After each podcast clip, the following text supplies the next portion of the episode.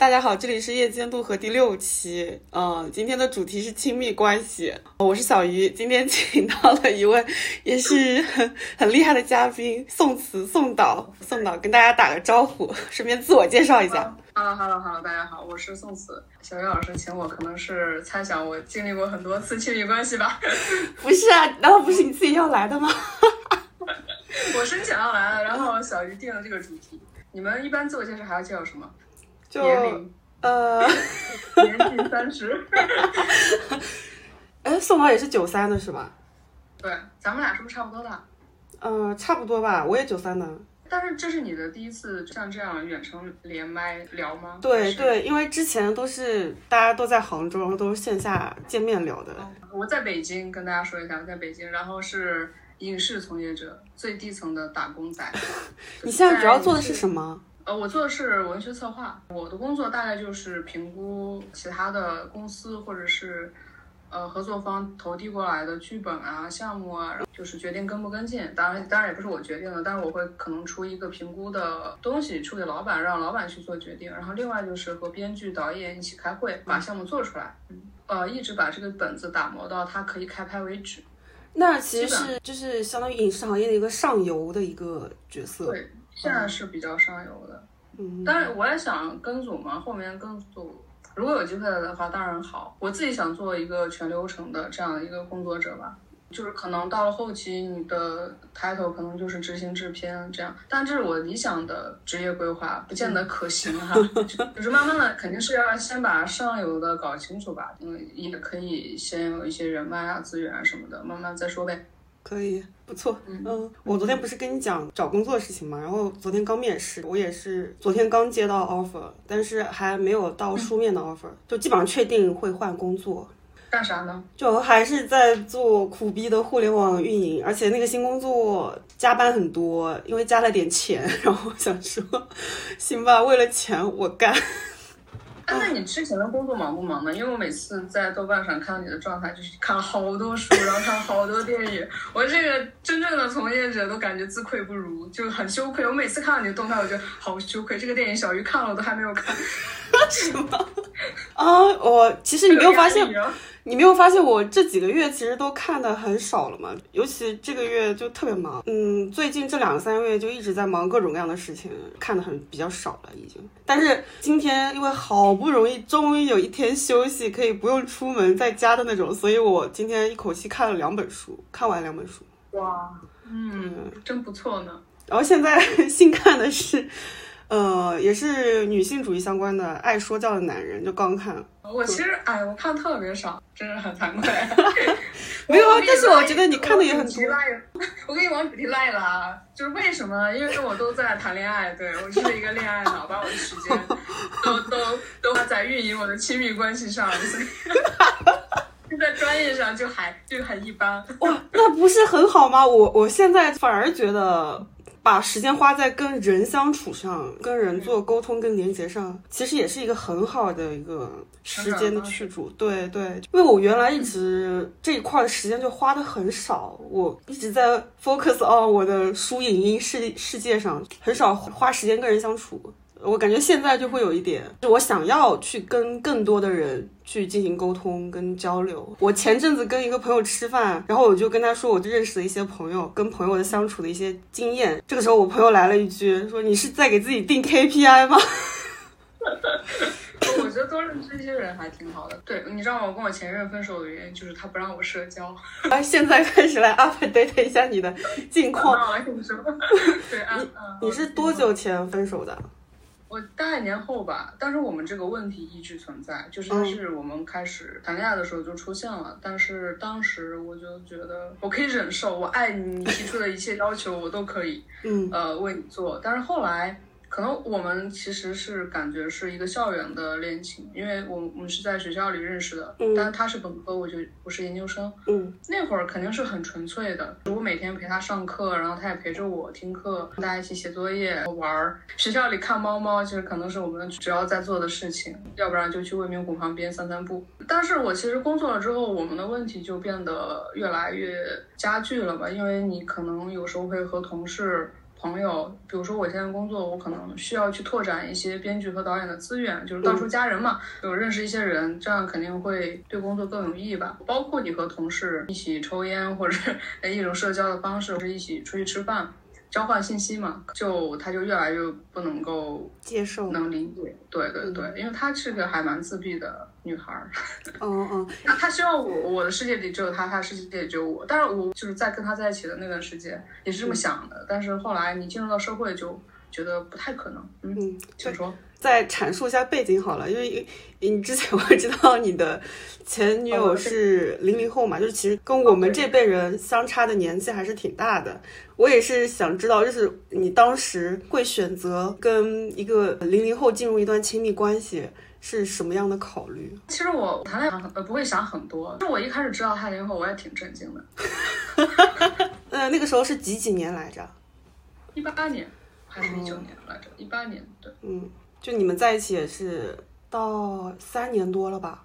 没有三年，呃，我们是五月三十号在一块儿的，那呃还差两两天就三年，但我们反正不到三年吧。天哪，你记得好清楚！我现在的密码什么的都还开屏密码还是我们俩在一块儿的时间什么之类的吧，就是零五三零。恋爱脑原来是这样的。对对对，真的，呃，我所有的呃付款方式都是他的生日。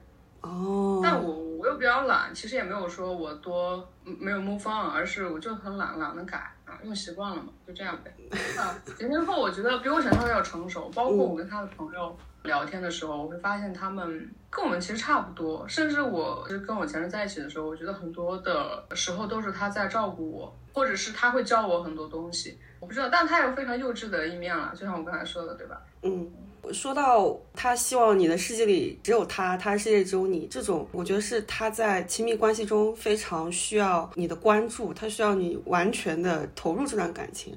其实之前我跟朋友聊天的时候也有聊到过，就我上期播客的那个嘉宾魏毛，他希望就是亲密关系中两个人，我们彼此在自己的生活里面的时候是百分之六十自我，百分之四十的对方。但是，当我们完全在一起的时候，两个人的百分之四十的亲密关系叠在一起，就会变成百分之八十，会超过原来我们自我的那个百分之六十。他觉得这是一种比较平衡的一个亲密关系，是他是这样理解的。就我觉得其实说的也很有道理。个体跟彼此还是要有一定的自我的空间。我同意，我所以，我后来包括跟我的初恋或我的前任分手之后，我就会有一种巨大的空虚，因为我我的恋爱的状态就是爱的死去活来，然后天翻地覆，不顾一切，哎呀，抛头颅洒热血。但是你分手了之后，就会面临一种巨大的空虚，因为你可能在恋的时候没有特别的关注自己，关注自我。反正我每次分手之后，我都会有一个特别强的感悟，就是我不可能把我的所有的快乐都建立在另外一个人身上，是因为他人他者是不稳定的嘛。如果他要跟你分手了，那你要怎么来面对自己？我尤其是和我分初恋分手的时候，那个时候我就会觉得我在茫茫的。宇宙当中，我都不知道如何安置自己，我我似乎找不到自己的方向，感觉干什么都没有什么意思了。因为过去的时候，我一直在朝着这个人的方向去努力。那个时候我印象好像你也是因为那个初恋，然后才去北京的，我记得。对，我当时其实决定要考研。对我不是从杭州离开了一段时间嘛，我本科在重庆，然后重庆读完书之后，因为去了花英雄。然后我们就认识了，对一个这前工作室认识的。然后我就在杭州生活了，其实有挺久的，快两年了。嗯，对，对吧？我当时是考研，然后决定回家潜心读书。我考研的时候，其实我还是想回杭州的，我的目标还是挺明确的，我要考浙大，在杭州，嗯，回到杭州。但是我后来在考研的过程当中，就跟我初恋复合了，因为我们之前在一起过。嗯不过当时他是上海读书，保送到北大了，他就跟我随口说了一句：“要不你也来北大呗？”然后我就想，这怎么可能呢？北大也没有这专业呀。然后我就跟他说我去不了。过了一周，我突然在复习的时候想，哎，要不我搜搜吧，万一有呢？然后我就查，真的有，快北大还招我们这专业了。然后我就想，好吧，那我就试试。我那个时候就跟我父母说。我就换了我的志愿，我要考北大。我爸妈反正就本来就是那种浙大我觉得你都考不上，你怎么可能考北大呢？就那种表情，但他没有说出来，他不会说伤害我嗯，而且特特别搞笑的是，我在老家复习那段时间，我所有的亲戚朋友邻居都知道我要考研，然后都问我考哪，我妈就跟我说，你千万不要告诉别人你要考北大或浙大，你要考不上挺丢人的。然后 结果狠狠打脸。跟邻居说。背着我跟邻居说，他要考我们本地的曲阜师范啊，但我没有说曲阜师范不好的意思。嗯，说呃说偏了，我本来说什么来着？就是为什么会去北京北大读书？嗯，哦，对我就是一个这样的人，会为了感情改变自己的方向，选择和一个人在一起，你就好像会开辟了一个新的道路，打开了一个新的世界。对，虽然我后来考上，真的考上北大了。嗯，然后我初恋跟我分手了，在我开学前三天，我记得特别清楚。天哪，那 你是怎么坚持读书的？分手走出亲密关系这件事情真的很痛苦的。是，你要接受一个原来跟你非常亲密的人、亲近的人，完全突然间从你的生活中完全抽出去，这件事情太痛苦了。是的，而且尤其是我一，我是一个特别特别恋旧和容易对他人眷恋的人，我特别不喜欢分手。嗯，我所以，我那段时间就是疯狂的去看电影，然后看展，包括开学之后，全身心的投入到学习当中。当然，我偶尔会冒出我要他妈要退学，我回杭州的念头，但是我坚持，然后坚持着坚持就遇到我前任了。我很感激他的出现，因为我以前会觉得，好像似乎我除了我初恋，我我不会爱别人。嗯，可能我会谈恋爱，但是我觉得可能是玩玩吧。我好像我这好像我我陷入到一种困境里，我这我这一辈子只能爱一个人，然后我要为他痛苦，这样的一种自怨自艾的那那样的一种状态里。嗯。啊！但是我遇到他之后，我发现我操，原来这个世界上有这么多类型的女孩 啊，辣妹这么香，然后我觉得哦，真不错，然后 然后我就忘记了我之前啊提醒自己说啊，不要把自己快乐建立到别人身上的这样一种信念，然后我开始同样的那样去爱了，甚至爱的更热烈。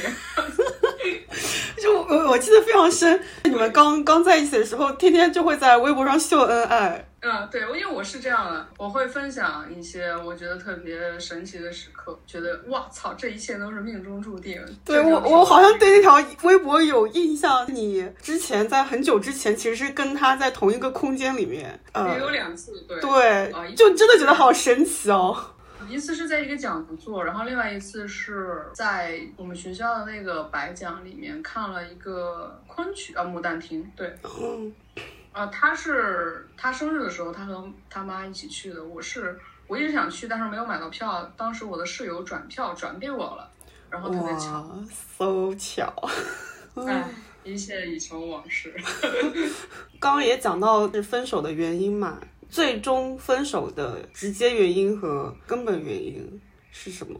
我觉得他不让我不想让我跟别人过度的社交的原因是他其实很没有安全感。嗯。我们刚开始在一起的时候，这个问题就已经暴露出来了。就我记得当时特别的清楚，就是我记得我想去，我特别我喜欢踢足球，对，嗯，然后我想加我们学校的女足，那会儿我还没加，但是我入群了，已经跟大家打好招呼了。然后我们俩开始谈恋爱了，然后他又说，你退群吧，你退出吧，因为我不喜欢你这样。当时我就很诧异，啊，你怎么可以？我觉得这个这个要求是越界了的，嗯，然后我们吵了一架。但是我还是妥协了。其实到后面这个问题也还没有解决嘛。我后到后面有时候会跟朋友一起去玩聚餐，然后他就会跟我有一些规定，比如说我们就开始讨价还价。他说你能不能一个月只出去玩一次？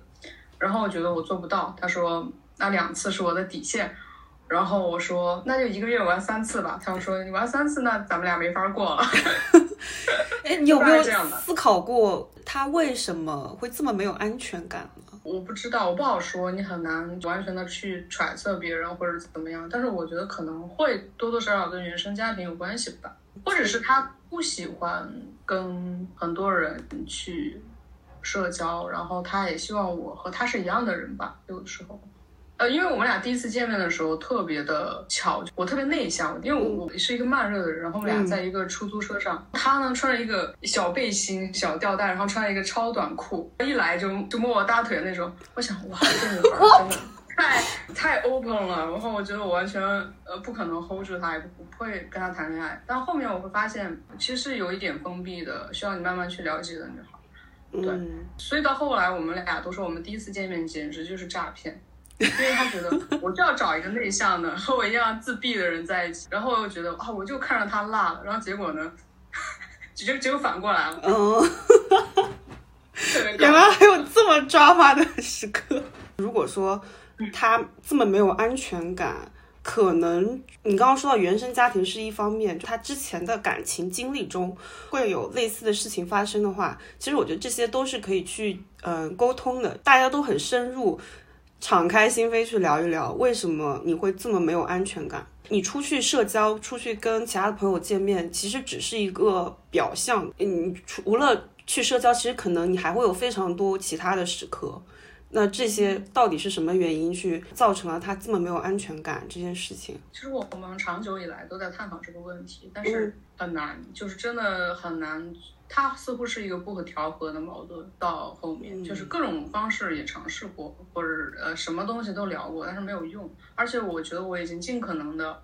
前两年我还没有毕业的时候，我基本上是所有他提出的要求，我都愿意去满足他。如果你你觉得你没有足够的安安全感，我可以无限制的给你提供。嗯，只是后来我觉得我也有自己的社交需求，所以我没有办法能够呃满足你。但是我也会去跟他进行一些深入的交流啊。但是他是律师，对他学法的，我说不过他，我笨嘴拙舌，就是完全拿他没有办法。对，每次都是感觉这个，哎，你跟我跟谁说，别人都觉得我在理，但是我就是辩不过他。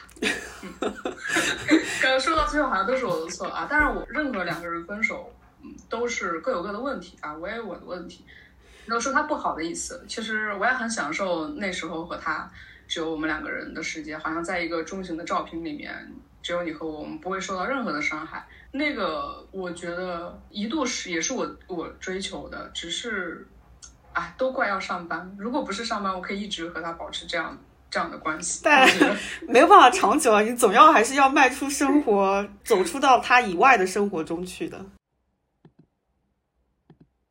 之前在跟米娅，就是我原来做播客的那个女生，在聊亲密关系的时候，我们会有一个观点：亲密关系、性关系。到最后，其实都是一种权力关系，对，是吧？我认同，嗯，对，在这个权力关系中，尤其是在异性恋的模式中当中，因为女性始终是。在性关系上，她是被插入的那一个，男性始终是去掌握这个主动权的那一个，所以在异性恋的模式中，男性永远是那个权力上位者，而女性永远是那个权力下位者。所以，我们觉得，其实，在异性恋里面，永远没有办法平等。我们作为已经女权觉醒的女性，我们是想要非常平等的关系的，可能跟异性就一直没有办法达到这种权力关系上的平衡，所以去搞基。但是，呃，女性如果是同性的亲密关系里面，传统模式上会分，嗯，T P 或者零和一，就也是一样的，它还是会有一种权力关系在呃性关系上。然后，如果是两个人相处的亲密关系中，我觉得也是有呃权力关系，就是比如说，当一方开始想要主动的夸赞对方、评价对方。但其实评价者这一个角色，他就是一个权力上位者。还有，我觉得在亲密关系里面，经常会出现谁主动找谁聊天，谁主动邀请谁。那其实掌握主动权的也是那个权力上位者，因为他嗯决定了这段关系的走向跟走势。我本来也要跟你分享这个观点的，就是我觉得任何的关系，人和人的关系，也不仅仅局限于伴侣。嗯，包括你可能和父母和朋友，是的，就任何关系，它可能呃发展到最后，它有一个趋势，都会发展成一种主仆的关系。这我似乎是在我大学本科的时候，一个影像心理学的课程上听到我呃导师提过这么一嘴。嗯，呃，我当时就觉得挺认同的。比如说，你一开始两个人认识的时候，我们的关系是相对比较平等的，可能有一方是有有的人性格比较强势，有人性格比较弱势，但是你在一个呃惯性的、长久的发展的过程当当中，慢慢的强势的一方越来越强势，弱势的一方越来越弱势，呃，所以最后会发展成一个相对稳定和绝对的主仆关系。我一直在思考这个问题啊，我我这样去反思自己。哦，我听刚才你说的，但我觉得它不绝对是因为评价或被评价、插入或被插入的，嗯，呃，这样这么简单。对，我觉得强势和弱势也不见得是完绝对的好或坏。对，你觉得呢？我不觉得他是。用好坏来区分的，而是就是像照顾或者被照顾这样的时刻，对照顾者而言也是一种需要，他需要去照顾别人；然后对被照顾者而言，他被需要，其实都是提供给照顾者的那个情绪价值。嗯嗯，就是我允许你评价我或者插入我，那是我给你的权利，对对，是我拿捏你的方式，对，因为以猎物的形态而成为猎手。那我举个例子啊，我我前任特别喜欢我卖萌，对，因为我们俩在一块儿之后开始幸福肥。你看我啊，现在反正挺胖的，我们 一样，我是过劳肥。啊，对他后来就叫我小猪，嗯，虽然我一开始很抗拒，后来我觉得很萌，好吧。如果他不开心的时候，或者是我们大吵一架，嗯，会跟我说，啊，那你学学小猪吧，然后可能我们就和好了。好像看似是他在要求我，但是也有可能是。呃，我用这种形式或者这种方式让他来依赖我，嗯，这就是 相处的技巧 啊。我我觉得是在努力的找一种平衡，嗯，就是如果你想呃长久的保持亲密关系，嗯，就是要学会去找两个人的平衡。还有一次是好像也是在豆瓣上，当时你好像发了很丧的话，我还评论了一下。那时候我们可能聊了一下吧，觉得爱情的保鲜真的好难。然后那个时候应该是你，呃，恋爱两年的时候，然后你说两年了，好努力，也才两年，是吗？我已经不记得了。我印象很深，就是啊，好努力，才保鲜了两年。哦，那么努力都输了啊！对，这是我之前打游戏和打麻将的时候常说的话，我觉得也适用于爱情。哦哦，我觉得保鲜倒是不不难，我不知道，因为我好像似乎从来没有特别的说我要想着怎么去保鲜。嗯，哦，我即便是我谈恋爱谈到很后面，我们只要是不吵架的时刻，我还是感觉像刚认识的时候那么爱着对方。嗯，我会有这种感觉。重要的不是保鲜，而是怎么避免。保证不出现矛盾，但矛盾肯定永远在的。啊人跟人就是没有两个完全一样的人，矛盾永远都会在的。但是有些就是情侣谈到后面会趋向于一种老夫老妻的关系，就变成亲情了吗？对对对，我觉得这个重点就是你要找和你观点一样的人。我因为我不接受爱情会最后会变成亲情，我也是。对吧？嗯，亲情，那我为什么不跟我妈呢？跟我妈过得了，我我要需要亲情的话，对啊，就是我之前很喜欢网上的一个一句话是，我就是要你看着我的眼神永远炙热。啊，对啊，对我就是这样的。是的，是的，我觉得你也应该谈过很多次恋爱了。哎，你是不是见过我初恋？我印象中没有，没有见过。但是你前任有一次，你带前任来杭州，就找我们吃饭的时候见过。嗯，对，我们是不是还去什么吃火锅？象山玩了还是怎么样？我没印象了，就是我就记得那天吃了个火锅。哦，你见过我前任啊？所以对啊，但是我那个吗？黑黑的，眼睛大大的。他我记得好像化了蛮浓的妆，然后有种睫毛什么的。哦，对对对，是的，是的，他就是比较欧美范儿的那种。是的，指甲超级长，然后睫毛超级长，眼睛超级大。后来我我们那块儿还打了什么唇钉什么玩意儿。啊，你你也打了？哦，他他他不是我。哦，我来说 说说我见过的你的对象们。我记得我一四年刚认识你的时候，你对象应该是个子很高的一个长头发的一个女孩。然后当时你们住在我们马路对面那个小区，你们一起租了个房子。哦，对对对，是在杭州，在文三路。对，然后后来是。我听说，就是你们分手了之后，后来你又 又有了一个，好像是你的同事还是什么？哦，是一个姐姐。对，然后那一次我印象很深。有一次我在回家的路上，在马路上看到你们俩，我就喊了一下你，你那个时候还跟你那个对象牵着手，然后看到我不知道为什么会非常害羞，把手松开了。有吗？对，说我出汗了，然后就打了个招呼。对，有点印象，那个很挺短的，谈了，因为我们俩刚开始算是谈恋爱，我就回山东了，准备考试了。后来就再听闻，就是你跟你那个初恋联系上了。嗯，然后谈了，也也，我我也忘了谈多久了。真正心里面爱的，觉得我真的很爱这个人，嗯，那肯定还是我初恋跟我前任，就是很深刻的那种。其他的可能就是，哎，随便谈谈啊。扎体发言。我也想问的，你谈了这么多段感情之后，觉得对自己的认知跟探索上有没有什么变化？就是你会有有没有那种很多时候发现自己原来是这样的人，或者是原来比如说对方做某件事情的时候，我会有这样或者那样的想法，这样的一些对自我的察觉。我会觉得自己变得越来越好吧。我我觉得这个这个话题也挺有意思，因为我看到你说为什么大家都练姐，然后对，拉拉都练姐。我为了深度的思考这个问题，当然也是我自己瞎猜啊，因为我不是很链接。对，我在想，它是不是一种很慕强的心理？嗯，对。呃，之前我朋友给我发了一个 gay 的视频，就他在总结这个是同性恋黑化录，就类似的。然后他其中提到一点，就是女同性恋的天花板就是姐姐，最重要的是姐姐的录取通知书。如果姐姐收到录取通知书，姐姐可以闪一边，然后抱这个录取通知书，哇，好香，就是那种。但这个问题，我之前其实比较认同的说法是这样的，这个就涉及到跟男性的不同点，就亚洲男审美就是白又瘦嘛。那我我觉得女性的审美恰恰相反，她们喜欢更有力量感的、更专业的、更成熟的。我们都会喜欢有带有这样特质的女性，这种特质非常高概率的出现在年龄大的姐姐身上，刚好这其实是一种审美的差异嘛。我觉得你在思考很多事情的时候都会带入女性视角，是不是？对对，然后来审视这件事情。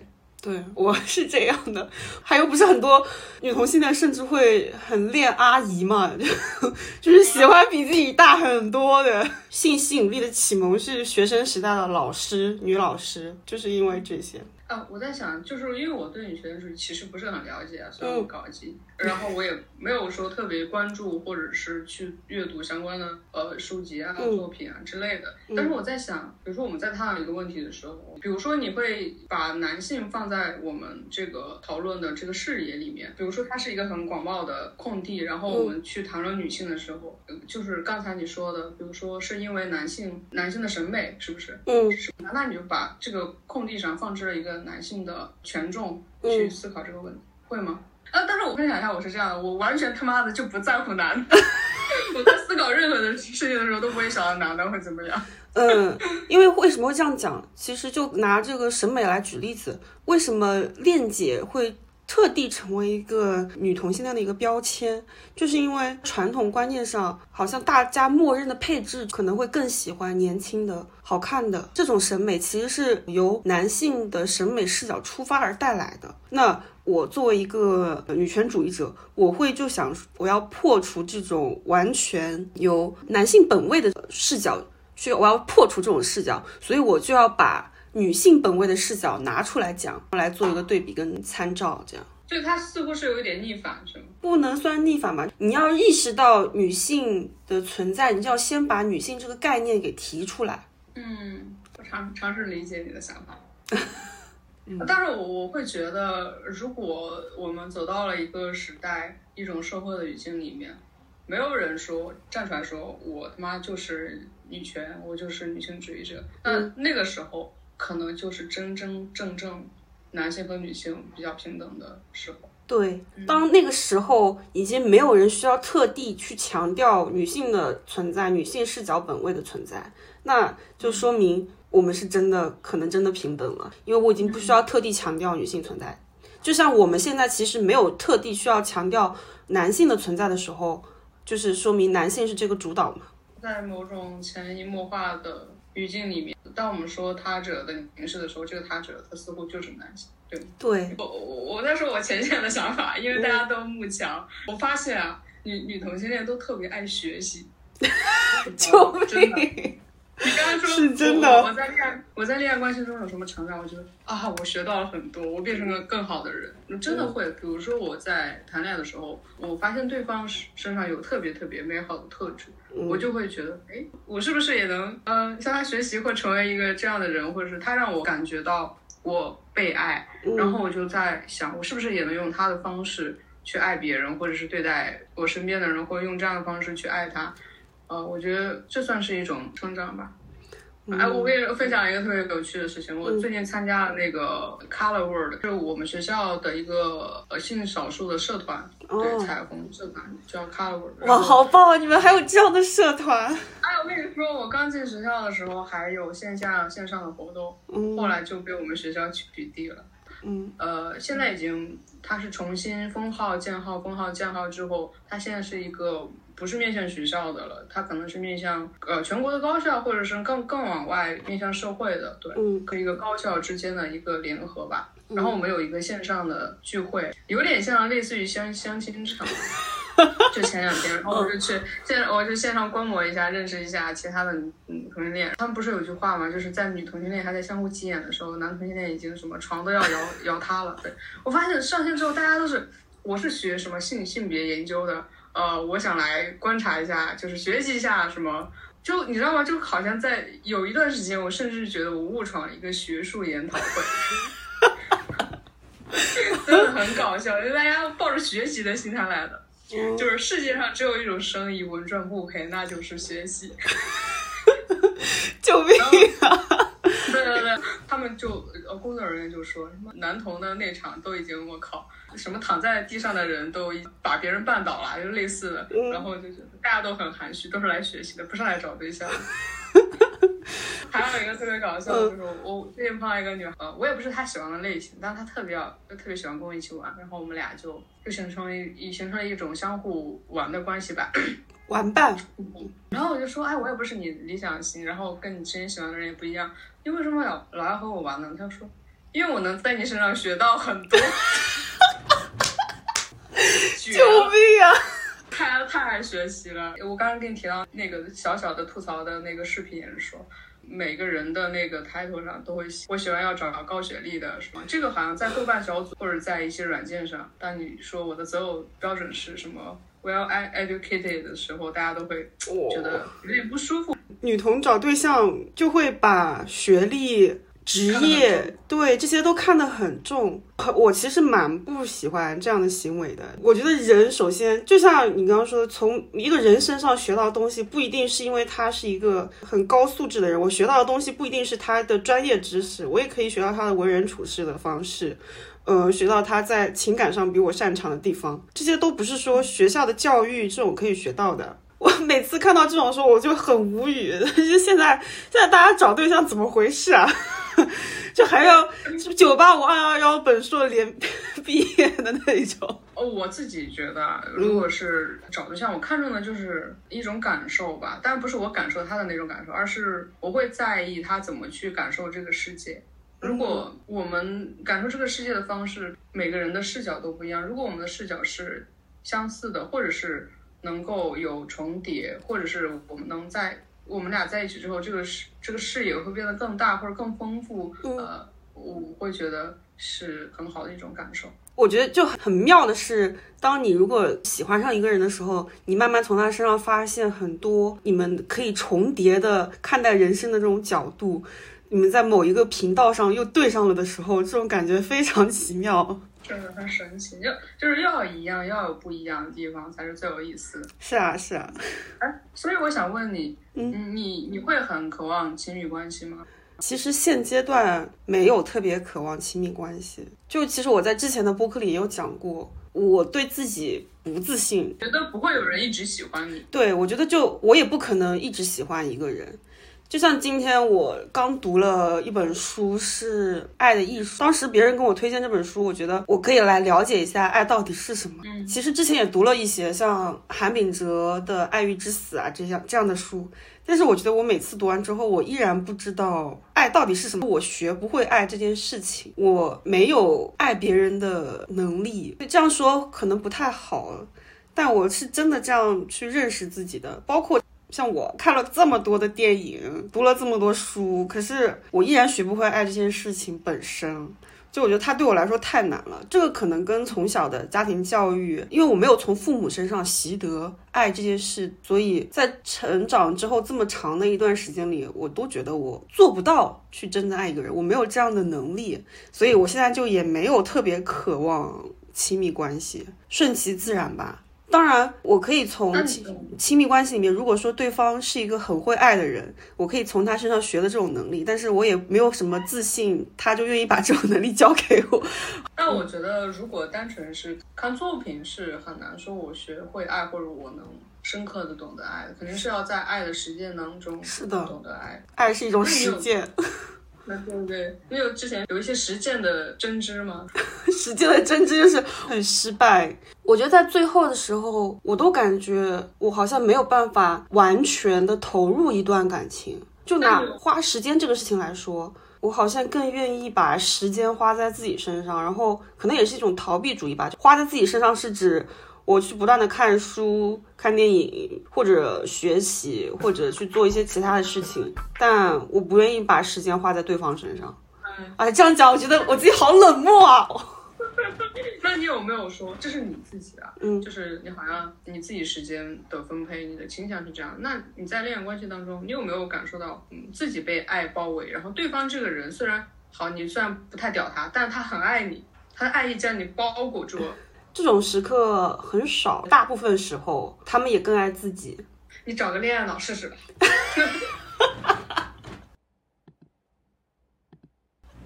这哦，对，说起这个，我想起来，就前阵子前几个月做那个亲密关系那种四型的测试。哦，就是你是那个那个人格里面的什么人格？MBTI 吗？那个我是。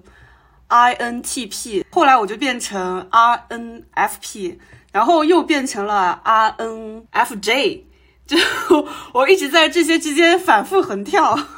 我是 INF，那那你跟我很像啊。我们有艺术气气质。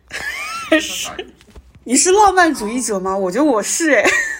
我是啊，我就是追求极致的浪漫。对对对。四个亲密依恋关系，从低焦虑到高焦虑，从低回避到高回避，在这两个坐标轴里面，然后它会生成四个象限。对，如果一个人低焦虑、低回避，那他就是一个安全型；如果是低回避、高焦虑，他是痴迷型；然后如果是低焦虑跟高回避。它是嗯一个回避型，如果是高焦虑加高回避是恐惧型，which 我就是恐惧型。它里面讲的就真的非常符合我的状态，我读一下好了，就常常表现出惧怕亲密关系和拒绝信赖别人的倾向，往往在关系未能向好的方向转变之前就开始退缩，对爱情多疑且冷淡，认为别人不可靠或过分急于对爱情做出承诺。结果是，我觉得难以完全相信和依赖别人。只要有人试图在感情上亲近你，你就开始紧张。从根本上讲，我在回避亲密的关系。真的觉得讲的跟我很像。就拿养宠物这个例子来说，我因为很喜欢小猫小狗，就我是一个很喜欢小动物的人，但是我是不想去抚养它。很多人问我为什么不养猫，就你这么喜欢猫，为什么不养猫？我会说，就是我觉得我可能没有办法对它负责任。第二个原因是我它是自由的，我觉得所有的小动物它们都是一个自由的，在没有人类社会之前，它就是一个自由的生物。我不想去做出囚禁它一辈子这样的一个选择，所以我不想养猫。但是大部分时候，可能别人不会听我这么深入的去解释哈。我一般就会说，我觉得照顾不了它吧，或者没有时间陪伴它。但其实我自己，我会觉得更深层的原因就是我没有办法接受，如果我在养了一只猫十几年之后，它离开我这件事情，我会非常就一想到这种时刻，我就很恐惧，它最后一定会比我先走，我要接受一个陪伴我了十几年的生物离开我。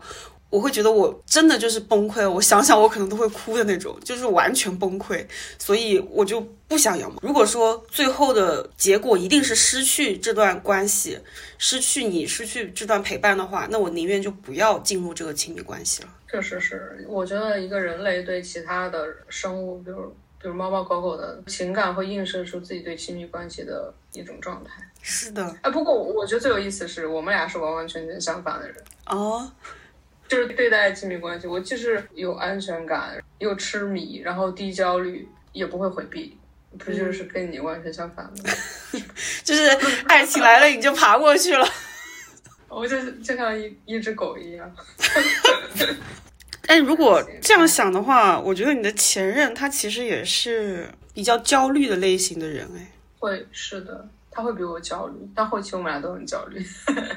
我我焦虑的点是，我觉得我们俩似乎真的有不可调和的矛盾，但是我也害怕失去，我不能接受失去。这这跟你刚才最后讲的那个，我觉得我跟一个人，呃，或者一只宠物、一只猫，然后在一起这么久，我害怕失去。我自己经常对自己说一句话，包括我现在的状态也是，可能我爱过一两个人之后，我还是会觉得，我还是会期待下一段，但可能不会那么快，或者是那么刻意去寻找。我经常提醒自己，就是即便是失望了一千万次的我，我还会是在期待一个光明的未来。这种心态就很好，很正向哎。像我就是被完全的悲观主义。调节出来的，我感觉自己也挺悲观的，抱着最悲观的心态去做最积极的行动。我之前看张爱玲，不是在自己人人生最后的阶段是孤独的死在她在很悲惨哪个国家的公寓，然后美国好多好多天之后才会被发现。然后我就会觉得我自己也特别害怕，会不会自己是孤独终老？在能爱的年纪，还是要去爱别人，然后感受别人。我就觉得这种特质真的很难得，哪怕你经历过很多段，呃，失败或者不那么成功的感情，但是你依然会对下一段亲密关系会有憧憬。因为我在就前面的原生家庭的影响，我其实很少被人表达过喜欢。我会觉得，如果当有人强烈的表达，嗯，他对我的喜欢的时候。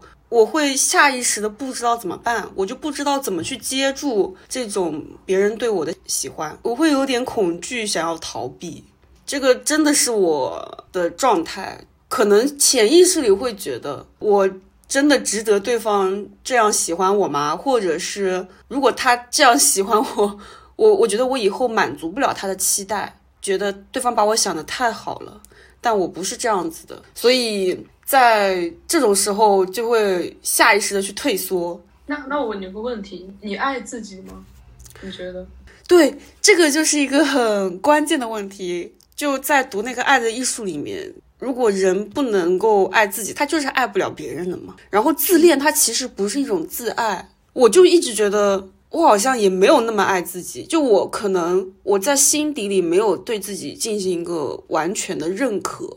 我不是一个非常爱自己的人，所以我感觉你是还是得先向内探索，做到一定程度的对自己的欣赏和肯定之后，别人向你表达爱意的时候会觉得坦然。对对，我老子他妈就是这样的，就是值得被爱。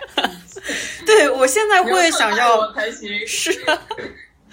我这么好，必须好好爱我。你这样想，对对对，就是现在会有想要一方一方面也是建立这种自信嘛，想要去做这种潜意识的自我培养。我很好，我值得被爱。我觉得你很好啊，我也觉得，其实我还不错啊。而且这种就是我刚刚说的这种观念，我觉得是从小真的就我没有被父母很好的表达过爱意。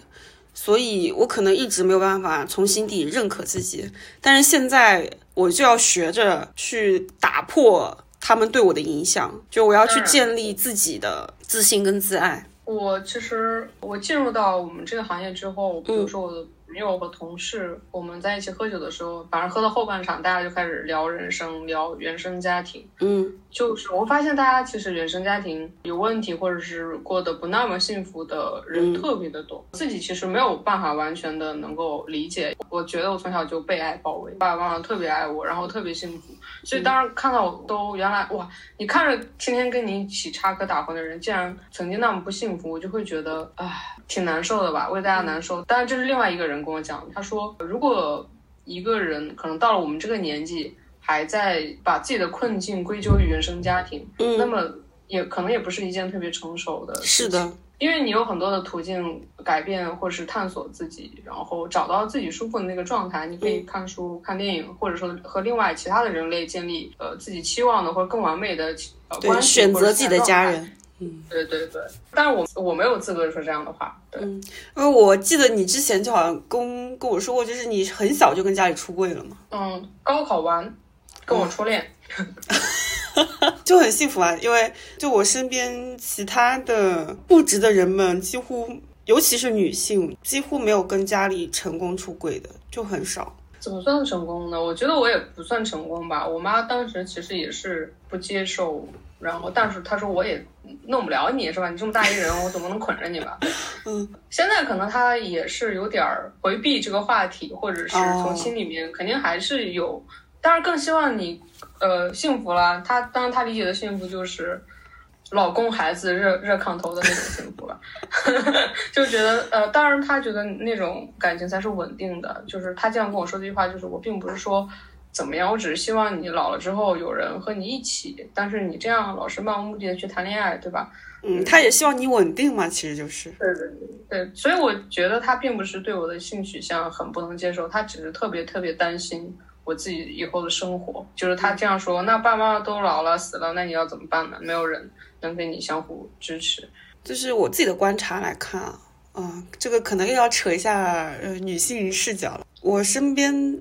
就我认识的几个 gay 男性，他们都跟家里成功出柜了，只是在出柜这件事情上，男性的出柜能够被接受的程度似乎都更高于女性。不会吧？我有相反的感受。我身边认识的朋友，我觉得女孩还好，男孩就特别的困难，因为他们会觉得男性在这个社会上，你承担更多的传宗接代的这样的一个功能。觉得也是因为这是一个男权的社会，当男性暴露出女性特质的时候，别人会更加的。苛刻，比如说 T，我感觉还挺招人喜欢的。但是男性，如果你阴柔一点或者娘一点，大家就会说你娘炮啊，啊什么？我觉得似乎更难啊。这个我也可以说一下，就是我的观点。为什么我们觉得当男性表现出女性特质的时候是一种更不好的？对，就是因为在基础观念认知里，他们觉得女性不好。而为什么，嗯，女生里面比较男性化的？特质会得到欣赏跟认可，就是因为他们会觉得男性特质会更好，所以在整一个优越嘛，就是一种优越感。对对，所以在性别表达的时候，就会出现我们会去贬损表达出女性特质的男性，和去赞扬表达出男性特质的女性。对，嗯，很多都是因为我们有一种集体的下意识、潜意识，会觉得男性特质更优越。我觉得咋整呢？女权主义这个怎么办？对我打拳都打了这么多年了啊，一分钱没赚到，天天都在义务支教，你知道做慈善。啊，回到我觉得刚刚说到这个出柜话题，首先他们都有姐姐，他们是家庭里面我觉得会比较被珍视的那个小孩儿。你说的他们都有姐姐的，他们是指男孩还是？对，gay。所以在出柜这件事情上，他们就会拥有更多的话语权，就可以去 bargain。那能怎么办？我就是喜欢男的，那你们只能接受。就他会有这样的底气去跟家里去做这个。呃，协商出柜，但是如果是女同性恋的话，他们没有这样的底气去跟家里面去出柜的，因为如果说一旦我告诉你我不能跟异性结婚生孩子，马上其实这个家庭的所有资源。就不会在我身上去进行一个倾斜了。什么资源呢？就是比如说，对对啊，就是这些。如果说一旦出柜，那可能你就要把我的房子收走，把我的就是原来你要准备给我的财产收走，因为前这个前提是我能给家族去生育。但如果呃选择出柜的话，前提条件就没有了，那你就不会给我这些资源。嗯。对，那怎么会这么想呢？比如说，女孩生了孩子也要跟人家姓啊，那女方的父母怎么这么在在意生育呢？对啊，所以就我看到的，我感觉身边可以去进行成功出柜的女性真的很少。把钱拿到手再出柜。对，就是大家都是这样打算的，起码房子到手或者是钱到手了，然后再跟家里出柜。可以讲一下你会被什么样的特质的人吸引？外表也可以，性格上也可以，价值观上什么都可以。我其实没有固定的理想型，我似乎什么样的女孩都能欣赏。我天然会觉得女孩就是这个世界上最美好的生物。我我这心态好像有点操，有点像贾宝玉。就是女孩怎么可能会不好呢？包括我的朋友会觉得他们性格不一样，但是都很闪光。对，我想知道的是，会不会有什么某一天你会特别被对方的某一个点打动？我我特别喜欢坦率的人，所以我我前任跟我初恋都是白羊座，就是热情大方，不跟你绕弯子。嗯呃，我我不太喜欢那种说话虚伪，然后跟你你问他这，他说那。或者是有很多其他的想法，但他不告诉你，我就觉得挺累的。我喜欢更能直接的对话、真诚的人，很 朴素的择偶观念。对，我会被特别温柔这样的特质。我说的温柔不是那种传统意义上的温柔，因为我觉得温柔是一种很强大的力量。然后会被浪漫、天生自带浪漫色彩的人吸引。当然，这个不是说去择偶的标准，而是在跟人相处交流的过程中，对方身上如果有这些特质，就会很容易打动我。你说的这俩我也喜欢，是吧？你还喜欢什么？真诚，很真诚的人。哎，所以你你还喜欢女孩吗？还是觉得都可以？呃，现在我会。主动更可能更偏向女孩，就我对自己的认知是泛性恋，还是会喜欢具体的人，但是会现在可能会更偏向女性嘛，因为哎，女性实在太好了。然后再说一下，就你会觉得在亲密关系里，你会受对方的情绪影响非常大吗？我会的，我就会尽量的感受他感受的。东西，所以对方如果不开心的话，我也觉得，但我会想办法让他开心一点。我觉得有时候人他的情绪是真很难被安抚或者是安慰的。一件糟糕的事情发生了，很多事情什么一切都会好的。当然了，大家都知道，呃，所有的道理大家现在都是明白的，所以安慰的话并没有用，也没有什么能做的。所以如果能让他开心，当然好；如果不能的话，我觉得。我会和他一起去感知当前的，不管是悲伤也好，痛苦也好，会会被影响。而且有时候我自己觉得很丧，但是如果对方很开心，那我我也应该开心起来。之前的朋友，我觉得他们在异性恋的模式中，很容易会被对方 PUA 或者 gaslight，这种时候就属于一个。被掌控的一个状态，他们的情绪可能就会被完全会被对方牵着走。嗯，我也会。我跟我前任在一块儿的时候，我朋友都说我他妈被 PUA 了。是什么样的？他让我干什么我就干，不让我跟他们玩，我就说啊，那我不去了。那他那作为朋友的视角来看，你肯定。你就是这人就被操控了，被绑架了吧？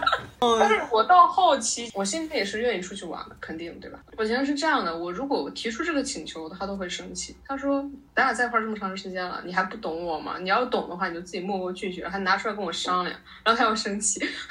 啊，嗯，对对对，所以怎么说呢？我到后期有时候会因为想避免跟他有矛盾冲突或吵架。而选择默默去拒绝。不过这样的话，那我觉得 分手也还可以。对呀，所以我身边的人都支持我分手。对啊，那我这样的话，我也支持你分手。你在进入亲密关系前，你肯定还是你首先你要有一个完整的自我，你还是一个完整的个体，你才可以去进入一段亲密关系。所以咱们俩得综合一点。我是向你学习一点，你向我学习一点，我们就成了，都成了更好的人类。我要学着更独立一点，你要学着多爱自己，多爱别人。嗯，我要学着爱学习的女拉拉。我就真的是觉得我要更打开自己一点，学着让别人进入我的内心世界，不然的话，我可能真的就孤独终老。虽然这个也是一个很大的可能性。之前我反正听一个其他博客的时候，他就说。年轻人嘛，就多恋爱就好了。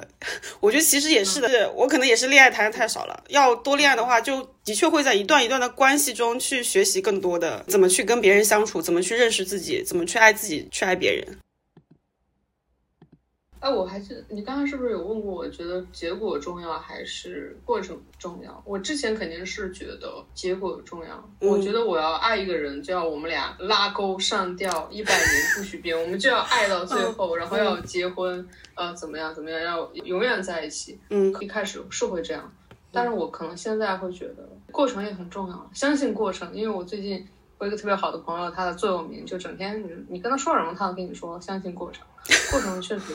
对，因为我我自己也想了一下，结果怎么样呢？怎么才算是有个结果呢？你可能结了婚也会离婚，然后可能你七老八十的时候，对方也会生病离开你。反正人的结果就是个死，所以你追求结果也没有用，只能相信过程或感受这个过程。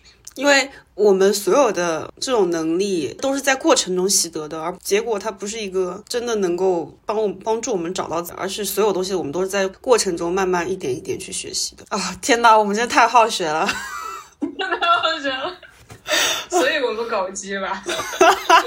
每个刚恋爱的拉拉都会觉得哇，我只要跟一个人在一起，我就可以跟他在一起一辈子。